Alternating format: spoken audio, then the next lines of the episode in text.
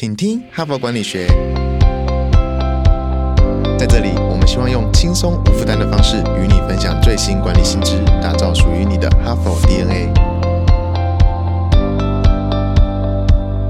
我是节目主持人杨玛丽 Mary。各位听众，大家好，今天是星期二，我们要继续啊，延续昨天啊，继续来聊本周的主题，叫职场寂寞哈。那我不知道啊，你的公司大不大？有多少员工哦？不知道你是不是在一间很多同事的办公室，还是一两个人的小房间哈？不知道你在职场上呢，是不是有感到哎寂寞呢？就是孤立无援啊，没有倾吐的对象啊，没有志同道合的人啊，没有可以信任的人，没有让你感到很放松，什么话都可以跟他讲的这种人，不知道有没有常常遇到这样的一种心境呢？如果有的话，你可能就是有职场寂寞啊这样的问题哈。那我要先定义一下。像很多人提到寂寞，就会想到说，哦，一个人，一个人就叫寂寞，不是的。其实寂寞是一种心境，哈，你可能在一群很多人的 party 里头，你感到寂寞。所以呢，我们这边讲的寂寞呢，不是在讲一个人独处啊，就是寂寞。有些人很享受独处啊，很难得有时间可以独处，很 enjoy 独处啊。所以寂寞谈的不是说啊，你身体状态是一个人就叫寂寞，不是的。寂寞通常是一种心境哈。你可能在一群人在开 party 的时候感到寂寞，你在里面你感到寂寞，你没有人可以讲话，或没有人可以跟他互动，或者你也不知道跟别人讲什么。你在社交上是属于一个孤立。所以用社交孤立哈比较贴切来形容寂寞。所以我们这一周呢都在谈这一个问题。那如果你有这样的一个状态呢，其实你也不要感到特别的紧张或焦虑。为什么呢？因为现在有这种问题的人是越来越多哈。那根据这个我昨天分析的这篇文章提到，就是在美国百分之四十以上的成年人是有职场寂寞的问题。那而且呢，这个现象呢，这个有职场寂寞问题的人呢的比例呢，是比一九八零年代还要再增加一倍哈。所以这个职场寂寞问题已经变成现代人啊一个非常普遍的啊，而且越来越严重的一个问题。所以呢，这一周呢，我们就把整个主题呢献给这个如何看待职场寂寞，以及如何解决。如果万一你有这样的现象，我们还是有方法可以来解决的哈。所以今天呢，我要来继续介绍昨天这篇文章的下半部。这个文章的下半部呢，就提供了一些方法，就是如果你觉得你有这个问题，或你的公司、你的部门有这个问题，你有什么方法，有什么 people 了哈，可以来解决哈，可以来减缓这个职场寂寞症的问题。所以今天呢，我就来分享这一篇文章的下半部啊，如何解决职场寂寞的问题。那这篇文章的篇名叫《疗愈职场寂寞》。正哈，文章标题非常的直白，然后就是怎么疗愈职场的寂寞。那在进入这篇啊文章下半部之前呢，我再一次的提醒啊，就是说我们在十一月呢有一个特别的订户抽奖活动，只要呢你在这一个月呢下定啊哈佛商业评论一年，不管你是数位版还是纸本版，你都可以抽台北跟东京啊新宇航空哦，现在很热门的航空公司新宇航空的商务舱机票一张哈，所以呢欢迎各位听众呢常常听我们的 podcast，也可以变成我们的订户，也预祝你呢可以得到。这一张新宇航空的台北东京的商务舱机票，感谢。哈佛领导者学程经历十期好评不断，全新改版再进化，更全方位的认知拓展，更深刻的思辨交锋，更真挚的共学情谊，都在 HBR 领导者学程二点零。深究十二个不同决策关键难题，大力强化你的决策系统，提高你的决策胜率。如果你也想体验源自于哈佛商学院的个案系统训练，与五十位以上的企业关键精英共同拆解各种困境，强强联手找到路径与解方，席次进入最后倒数，立即点击说明栏链接，抢占席次早鸟七五折优惠。若您想了解更多，欢迎报名十一月二十二日台北班说明会，以及十一月二十八日高雄班说明会。席次有限，错过再等半年。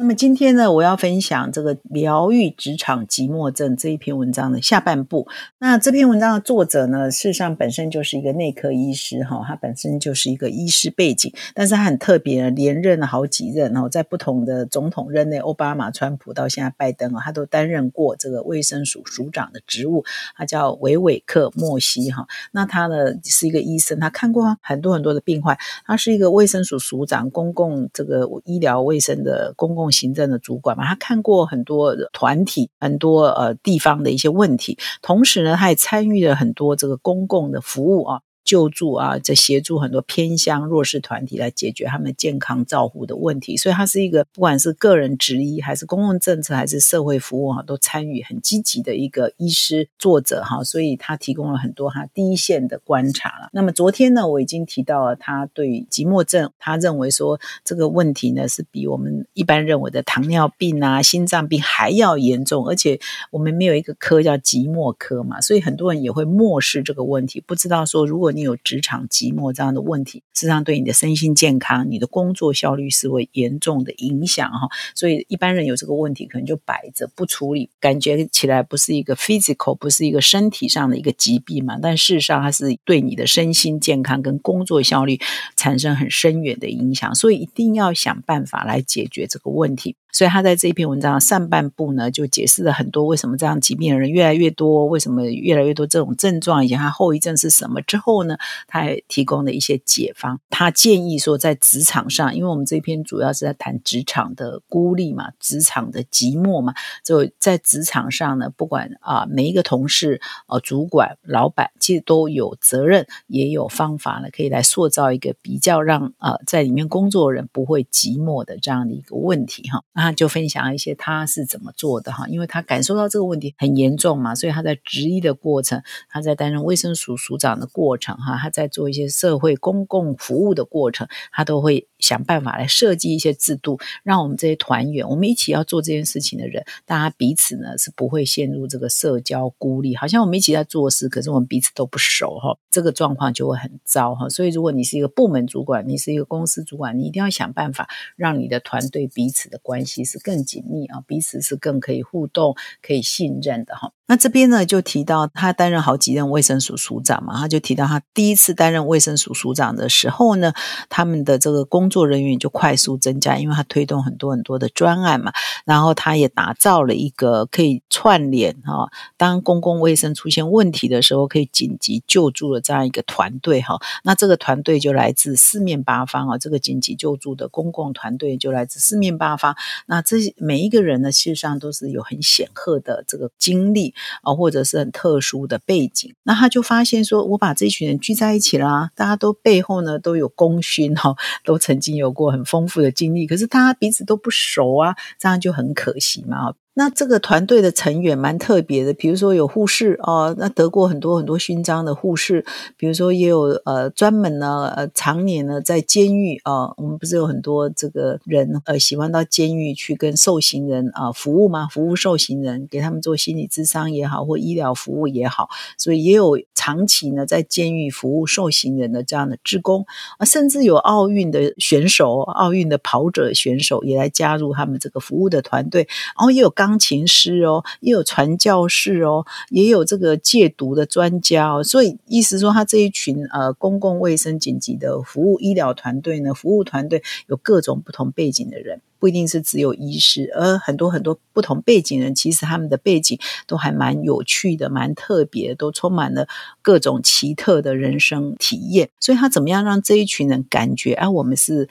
一家人啊，我们彼此是熟识的，我们来自四面八方，可是我们可以很快的变成一个呃熟识的团体，所以他就有一些特殊的设计。他那个时候就设计了一个活动，叫做内幕消息活动，就是每一周他们都会有一个工作人员的会议，每一周的工作人员会议，他就会安排几位成员上去介绍自己。那介绍自己的方式呢，就是要用啊几张照片哈，比如说我是一个奥运选手，那来分享。呃，他到底是一个什么样背景的人。那每个人呢，只要五分钟就好了，不用讲很长哦。而且要务必让每个人哈，不管你是职位高低哦，或者是年纪呃高寡，或者是地位高低，每个人都有平均的分享机会。每个人就是五分钟。然后呢，在这五分钟当中，因为每个人的背景都蛮特别嘛，就分享他个人觉得他的此生哈，或者他过去做事有什么比较特别的地方，可以值得跟别人分享。所以在这样的过程呢，这样制度的设计，就让每个人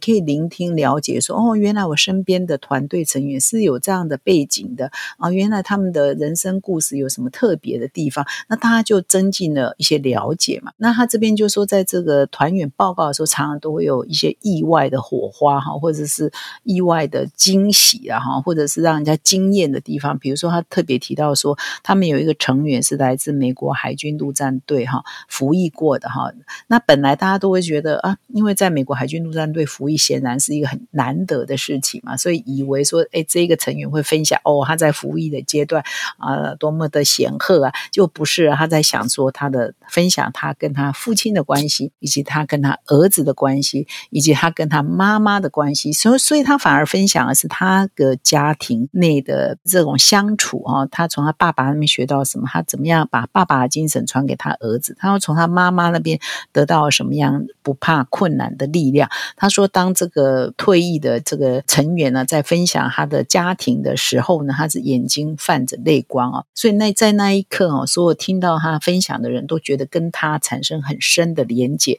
也被他的这个。坦诚啊，被他的深情呢所感动，所以之后呢啊，包括这篇文章的作者以及很多团员都跟这一位分享的这个海军陆战队退役的这个成员呢有更深的连结。啊，所以这一种生命啊，我们常常讲一句话叫“生命会影响生命”嘛，所以当你这样的连结的时候，事实上就产生了生命影响生命的连结，以后他们之间的关系就不只是工作上的关系，可能是还有私人的情感上的关系。哈，所以他讲了这个。个呃，这一个活动叫做内幕消息活动哈，Inside Scoop 哈，还有一个专有的名词叫 Inside Scoop 哈，他就是推动这样一个活动，他觉得效果很好，所以呢，他觉得说在职场上作为一个同事，作为一个主管，你们都要想尽办法去创造一些 activity 一些活动，像他这个内幕消息活动，每个人五分钟分享，就是一个活动，它可以让你的办公室的员工之间。产生一些啊社交的连接，让我们之间呢不只是啊在工作时间到的时候，大家把这件事情完成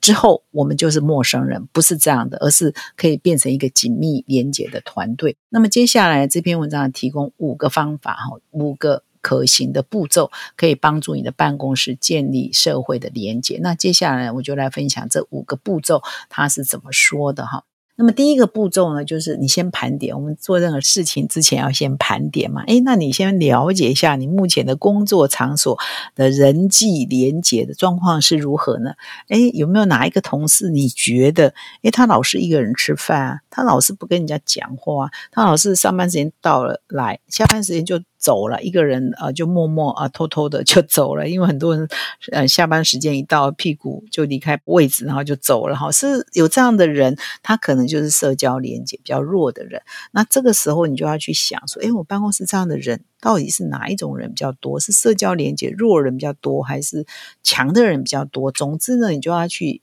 盘点了哈，就是体检一下。第一步骤，你先体检一下哈，你办公室里头的这个社交连接，人与人之间的互动，有可能有社交孤立的啊，有职场寂寞症的人，到底多不多哈？所以你先做一个盘查了。那么第二步呢，你可能要在部门内传播。啊，一些正确的认知，就说你要传播，就是说我们这个部门，我们这个团队必须要加强社交连接。我们在这里都是一家人，我们彼此之间是可以协助的，可以互助的，可以信任的，而且是充满善意的团队。没有人会故意去陷害别人，或者是让你不放心，觉得诶他可能对我怀有恶意等等哈。所以你要加强这个社交连接哈，所以传播这个认知，说我们必须。要强化社交连接，所以第二步你要传播这样的认知给大家，说这个才是一个健康的职场，这个才是对每一个人的身心跟每一个人的工作表现有帮助的哈。所以第二步你要传播正确的认知。那么第三步呢，你就是建立这个社交连接哈，社会连接，解决这个职场孤立，当做啊你部门内的优先必须要处理的一个策略性的议题哈。所以从这个部门的主管或公司的最高主管，你就要建立这样的一个认知哈。所以你应该要开始啊去筹备啊一些方法来创造呃人与人之间互动的机会，就像我刚刚提到他们所创造这。其实每一次周会安排几个人，每一个人介绍五分钟，呃，每一个月、两个月、三个月，不是一二十次，就很多人都可以分享了。而且你可能分享过一次，哎，我一轮完了，还可以第二轮再开始，再分享一些别的嘛。用的时间不多，可是呢，可以达到很大的效果。所以你就要去设计你的组织内有什么样的活动呢，是可以达到啊，创造这个社交连接的这个功用。那么第四个方法呢，就是要鼓励同事哈，主动去帮助别人，而且要鼓励同事呢，不要害怕接受帮助哈。这个是一个互助的文化，以及愿意接受啊，坦然接受别人帮助的文化，必须要建立。因为在职场上很多孤立，是因为常常觉得我有困难，我不好意思找人家帮忙。或者我怕给人家制造困难，我不敢找人家帮忙，或者人家要帮忙我，我们也不敢接受，因为我怕给别人制造困扰哈。所以大家都是呃有顾虑，那你就很难建立一个好像呃有出事是我们大家的事，呃连日本人都说台湾有事，日本有事，我们在职场上怎么可能做不到呢？就是哎，我隔壁同事的事也是我的事啊，部门内的事都是我的事，我应该可以帮忙的，主动帮忙。我做不到的，别人愿意提供我协助，我非常乐意的接。接受别人的协助啊，所以要建立这种互助的文化，以及愿意接受别人帮助的一种习惯哦！不要害怕别人来帮助我们，我们就会觉得啊有罪恶感啊，是不是害别人工作量增加啊？不敢打扰别人，这个都是不对的哈！所以我们应该主动慷慨接受别人帮助，同时我们要主动慷慨去帮助别人，所以要建立这样的一个文化，大家才会日积月累下来，才会有一个信任感，才会觉得我们是一家人，我们有事呢，大家就一起扛。啊，这样的一个文化是很重要，不然每个人都会觉得我的事情我自己负责，呃，我不需要任任何人帮忙。啊，事实上呢，常常这就是太逞强了，因为都是需要别人帮忙。那么第五个呢，就是以上都做之后，要创造机会去了解同事的个人生活。其实我们都常常只知道同事在上班时候的样子，是他背后他的家庭呢，他的比如说他的呃原生家庭怎么样呢？他的婚姻啊，或者这个不是要探人隐私啊，而是你对一个人有更全方位了解他的兴趣啊，他的乐趣啊，他在工作之余从事什么，比如公众的服务啊，或者是上教会嘛，有什么特殊的。固定要做的一些社交的一些活动呢，等等，你对每个人有更多的同事在。工作以外的这种个人生活的了解，比如他都呃兴趣在哪里呀？假日都去哪里走走玩玩？这些呢都可以增加我们同事之间互相的了解啊，有助于呢建立一个比较互信的、比较有信任感的一个团队哈。所以这个也蛮重要。所以以上呢就有个五个方法、五个步骤呢，是我们在职场上呢可以考虑的。我觉得啊，一个很大重点呢，这边谈到就是哎。我觉得第四点是很多人很容易呃不敢，就是我也会观察到有些同事呢出问题都不会跟人家求助，因为他觉得会麻烦到别人哈。像这种我在实职实际的职场上也会观察到很多这样的现象。看了这篇文章，我觉得说，哎。就是大方的接受别人帮助，没什么不好嘛。但是我们也要记得啊，要饮水思源哦。我们接受别人帮助，别人有困难，我们也要大方帮助。不要说哦，我要加班啊去做他的工作，我不愿意哦。事实上呢，因为有的时候你就是会需要别人帮助，那有的时候就是需要你去帮助别人，所以大家彼此呢可以互助一下呢，是对职场寂寞这个问题呢就可以减缓。那这篇文章的最后呢，蛮有趣的哦。他在分享说，因为他是一个内科医师嘛，那嗯，我们都知道，当医师之前呢，必须要担任很苦的住院医师哈，必须要熬夜啊，必须要值班呢哈。那这个呃，美国是这样，台湾也是一样嘛哈。那他就分享说，当年哈谈到寂寞呢，他就想起哈，他去接受内科住院医师训练的第一天。那么第一天呢，就有一个老师呢，就建议啊，这些所有的住院医师，第一天呢，就说你今天呢要打电话给你啊所有爱的人哈，你你爱的人，你互动很多的人，比如你的父母啊，你的 男女朋友啊，或者你很亲密的关系的朋友。你要告诉他们说，接下来这一年你都没有空，你不太有空跟他们联络。那么，因为你呢要接受非常严酷的这个住院医师的训练哈，那这个工作时间很长，常常要值班，然后很很紧张，因为都是人命关天。还有会有严重的孤立感，为什么呢？因为他不是打电话给所有的亲朋好友说，从现在开始我们不太有机会互动了嘛，所以从现在开始我就切断了我原来很舒适的那个社交呃社交网络嘛，所以就一开始呢就会变得很孤立哈，所以呢就是等于从那天早上开始，他打那几通电话开始，他就退出了他最信任的社会关系嘛，也让这个作者感到很不安嘛哈。但是呢，这接下来这几年的住院医师的经验呢，啊，就成为他一辈子很难忘的一个美好的记忆。为什么？因为他虽然切断跟外面、跟他的家庭、跟他以前求学啊的阶段的这个社会网络。已经切断了，可是他在这个住院医师阶段，他建立了新的社会网络啊，他跟这一群住院医师们还有老师们就建立很紧密的关系啊，因为跟外面就互动很少，我这里面就互动很多嘛。那所以呢，他就说，哎，在那一段时间呢，替代的就是，哎，我跟我医院的同事建立非常丰富而充实的关系，而且那一共担任了三年住院医师呢，就变成他一生最美好的回忆的那个阶段。因为当他们一群啊住院医师开始一起工作的时候，等于他们要共同经历许多困难的时刻，他们面对的考验都很雷同。面对的困难的时候，他们就一起讨论，比如说呃病患啊临终啊，怎么样跟临终的病患对话啊，怎么样就是病患的呃身体有快速变化，比如说某种感染啊，某种病情有剧烈转变的时候，他们也有一个团队在一起讨论要怎么样面对啊，或是大家都是精疲力尽，半夜都要值班啊。怎么样面对自己的疲惫啊？所以变成说他们有问题的时候，这一群住院医师们以及带着这一群住院医师的指导老师们，他们就变成一个呃相濡以沫的这样的一个团体哈。那在一起呢，工作了三年，那就变成很好的一辈子很好的朋友。所以呢他就说，哎，再累啊，我们也是可以透过一些方式啊来建立我们紧密的关系。而这个紧密的关系呢，让他之后呢，他说，也就是他在住院医师任内有。这么好的一个紧密的关系，跟其他的住院医师以及医院里的指导的老师，让他知道说如何成为一个更好的医师啊，这也帮助他未来成为一个更好的医师，以及更好的比如说领导人，因为他后来就慢慢高升嘛，也可以当到卫生署署长，也是要做很多领导的工作。所以呢，他这边就强调说，呃，我们这个全世界的职场呢，都越来越受这个寂寞流行病的折磨，所以我们要回过头去呢，想方。方设法重建哈我们的社会连接，而且是一个比较真诚的社会连接，是一个有互动、有互信的社会连接，这样才可以解决我们现在职场的寂寞导致的身心的。孤寂或者是身心病的产生，导致我们的工作绩效下降，哈，产生一些正面的循环。所以呢，有更多的这个社交连接，有更多可以互信的朋友呢，到最后呢，都会让我们的生活、让我们的工作、让我们的人生呢更多彩多姿，哈。所以这篇文章的总结是这样。好，以上呢是今天的分享啊，有一些方法来解决职场寂寞的问题，你或许也可以试试看。感谢你的收听，我们明天再相会。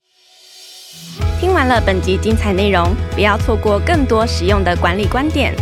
现在到十一月底前订阅 HBR 一年，就有机会抽中新宇航空台北到东京商务舱来回机票，同时订阅纸本杂志加数位版，还可获得两个抽奖机会。感恩再加码，登录发票立即开启幸运转盘抽抽乐，HBR 请你喝咖啡。现在就开启说明栏连接，前往订阅成为 HBR 读者，阅读更多管理新知，开拓管理视野，让国际观点帮助您看得更广，走得更远。搭上星宇航空台北到东京商务舱的幸运儿，可能就是你。